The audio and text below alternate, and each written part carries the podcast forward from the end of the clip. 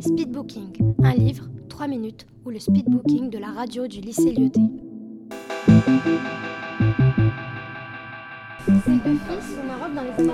Et son père se retient. Alors que d'habitude, il regarde les films. C'était sur la Seconde Guerre mondiale.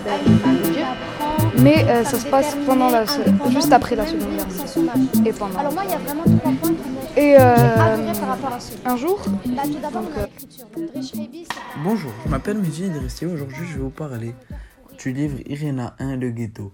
C'est une BD tirée d'une histoire vraie, écrite par Jean-David Morvan et Séverine Trefouel, et dessinée par David Evrard. Durant cette BD, nous avons pu suivre la vie de la jeune Irena Sendleroa, une résistante qui travaille à l'aide sociale. Irena a décidé de prendre exemple sur son père, un ancien médecin dans les quartiers juifs. Et c'est pour cela qu'elle a décidé d'aider les, juifs dans les ghettos, notamment celui de Varsovie, où elle leur apporte de la nourriture quotidiennement et des habits propres. Dans le ghetto de Varsovie, elle va découvrir Vachel, une femme mourante qui va supplier Irena de sauver son fils Nethanel et de le sortir du ghetto. D'ailleurs, j'ai décidé de vous lire un extrait. Vous êtes gentil, mais j'en échapperai pas. Je vois très bien dans quel état je suis, et c'est facile de comparer avec tous ceux que j'ai vus succomber. Ça ne fait plus peur, rien ne peut être pire que le ghetto, mais voilà, mon petit va rester seul. Sans moi, il est condamné. En quelques petites semaines, ça aussi je l'ai déjà vu. Alors je vous le donne.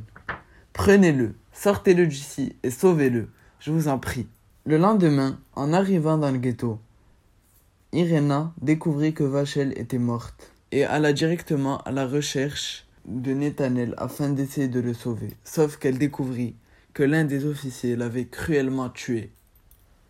Après cela, elle se dit qu'elle n'avait plus le choix, qu'il fallait sauver le maximum d'enfants, et a donc décidé de les sortir discrètement dans son camion du ghetto.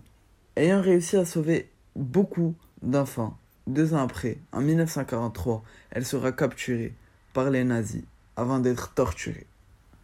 Je trouvais cette BD très touchante, qui nous montre la cruauté de la vie et les terribles conditions dans lesquelles vivaient les juifs lors de la Seconde Guerre mondiale.